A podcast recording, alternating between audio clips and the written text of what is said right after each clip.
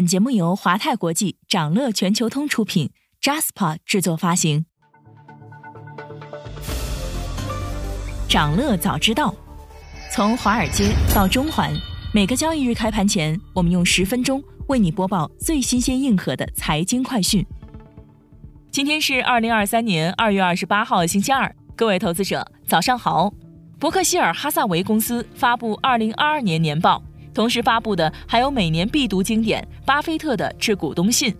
今年这份投资圣经说了些什么？稍后焦点话题将带你关注。不过，首先还是让我们快速浏览一下今天最值得你关注的全球市场动向。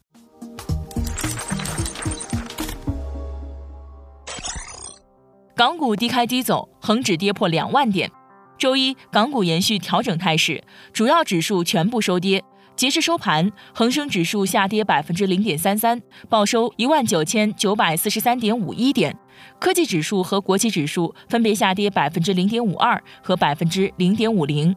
盘面上呢，大型科技股涨跌不一，教育股全天维持领跌行情，影视娱乐股、黄金等有色金属股跌幅扩大。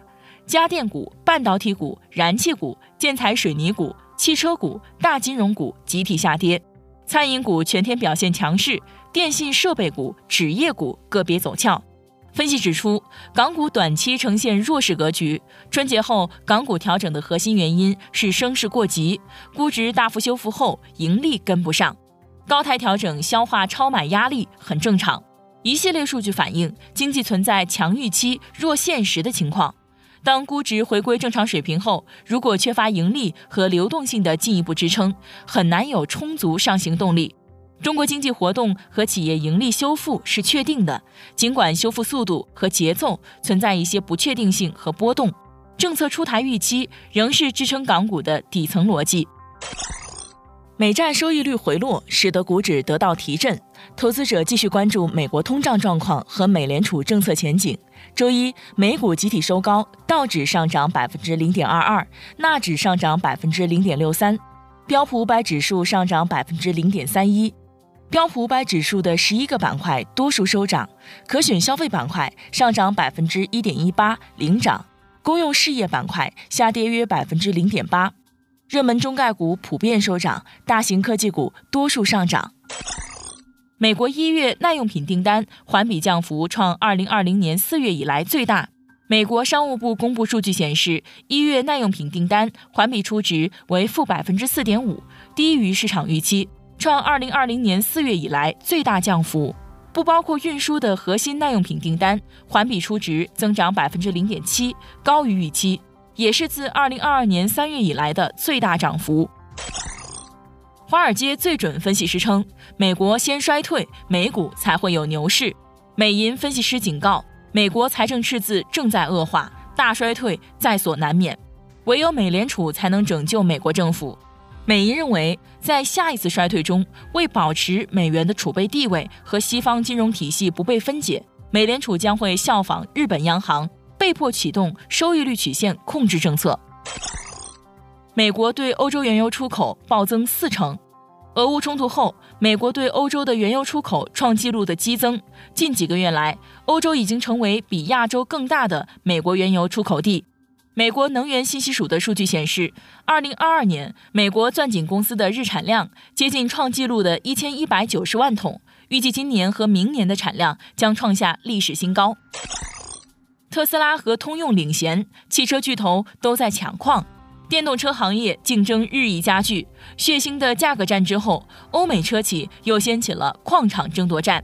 越来越多的车企希望能从源头上掌控锂、镍、石墨等制造电池的关键金属的供应。理想四季度营收创历史新高，理想汽车公布二零二二年第四季度和全年财报。四季度营收同比增长百分之六十六点二，创下历史新高。二零二二年全年营收四百五十二点九亿元，同比增长百分之六十七点七，也创下历史最高纪录。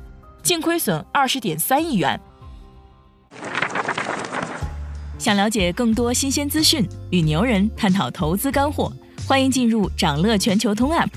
掌乐全球通是华泰国际旗下自主研发的一站式财富管理平台，为全球华人投资者提供港、美、A 股及新加坡市场的股票交易、公募基金、ETF、保险、智能投顾等多元化金融产品及服务。点击节目 show notes 中的链接，现在就一键直达掌乐全球通。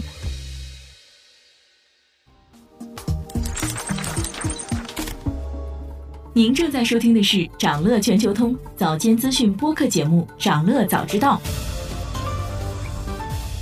在快速浏览了今天盘前最重要的市场动向后，我们进入今天的焦点话题。每期节目我们会挑选一个全球最值得中国投资者关注的热点事件，为你从更多视角拆解它可能对市场带来的影响。今天我们关注的是伯克希尔2022年年报和巴菲特每年一度的致股东公开信。最近，伯克希尔哈萨维公司发布了2022年年报，同时发布的还有每年必读的经典巴菲特的致股东信。今年这份投资圣经一改传统的写法，篇幅继续缩短。巴菲特的股东信从他和芒格在做的事情说起，宛如一封家信，平常而温馨。股东信的底层内容没有改变。仍然是向大家展示他从实践中得出的价值投资的原则和方法。我们来关注其中几个重要的点。首先，巴菲特在信中介绍了两个经典投资案例。第一个是大家熟知的可口可乐。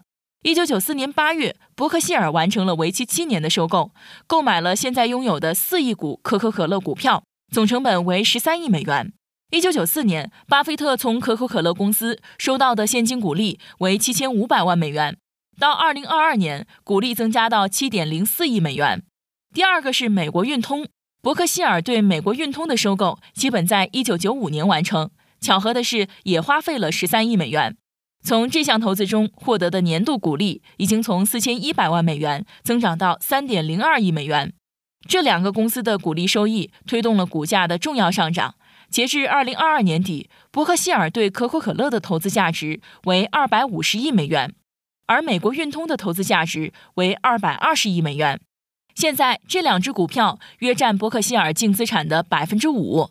如果当初相同的金额投资标的是三十年期高等级债券，那么这笔投资的现值将会只占伯克希尔净资产的百分之零点三。巴菲特举这两个例子，只是为了再次强调，随着时间的推移，只需要少数胜利就能创造奇迹，而且早点开始也有帮助。其次，关于股票回购，二零二二年，他们对重仓的苹果和美国运通都进行了股票回购。伯克希尔的每股内在价值略微增长，道理很简单：当股本数量减少时，股东在公司持有的股权占比就会增加。相应的，巴菲特也指出，股东应该重视股票分红和公司的长期利润。第三，巴菲特重点回顾了2022年收购保险公司奥勒哈尼的事宜。这是一家由乔布兰登领导的财产意外险公司。在奥勒哈尼的帮助下，伯克希尔的保险浮存金在2022年从1470亿美元增加到1640亿美元。关键在于，通过严格的承销，这些款项都有相当大的机会实现零成本。从一九六七年收购第一家财产意外险公司以来，伯克希尔的浮存金增长了八千倍，成为伯克希尔投资重要的弹药。第四，关于美国的财政赤字，在谈及美国财政赤字现状时，巴菲特认为，如此庞大且根深蒂固的赤字会带来严重后果。而在谈及伯克希尔的成功之路时，巴菲特表示，是依靠所有者不断的储蓄复利的力量，并且避免重大错误，以及最重要搭上美国顺风。没有伯克希尔哈萨维，美国也会过得不错；反之则不然。那么，他们去年的业绩如何呢？根据公司2022年的四季报和全年财报，在连续两个季度亏损之后，伯克希尔2022年四季度终于扭亏为盈，但全年仍然亏损228.19亿美元。这主要是受到美股市场的动荡所拖累。美联储去年启动了自上世纪八十年代以来最激进的加息周期。公司在声明中表示，任何一个季度的投资损益通常都是没有意义的。对那些对会计规则知识甚少或者一无所知的投资者而言，每股净收益或净亏损的数字可能会产生极大的误导。一个小插曲是，从1977年到2022年，伯克希尔哈萨维每年都会在致股东信中披露重要持仓，但在今年的股东信中，巴菲特打破了这一传统。为什么巴菲特这一次会罕见的选择不披露重要持仓呢？有人猜测，巴菲特近几年对大型持股进行了大幅调整，与一贯长期持有的作风不符。股神担心遭到外界批评，因此不再披露。也有人认为，巴菲特将逐步把投资权转让给继任者，而投资者可以从重要持仓中推测哪些是股神选的，哪些是继任者选的，由此产生的成绩比较可能阻碍权力过渡。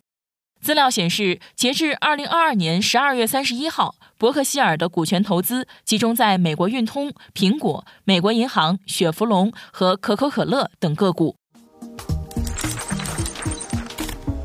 今天还有这些即将发生的日程值得你关注：美国将公布一月零售库存、十二月 FHFA 房价指数、资商会二月消费者信心指数、里士满联储制造业指数。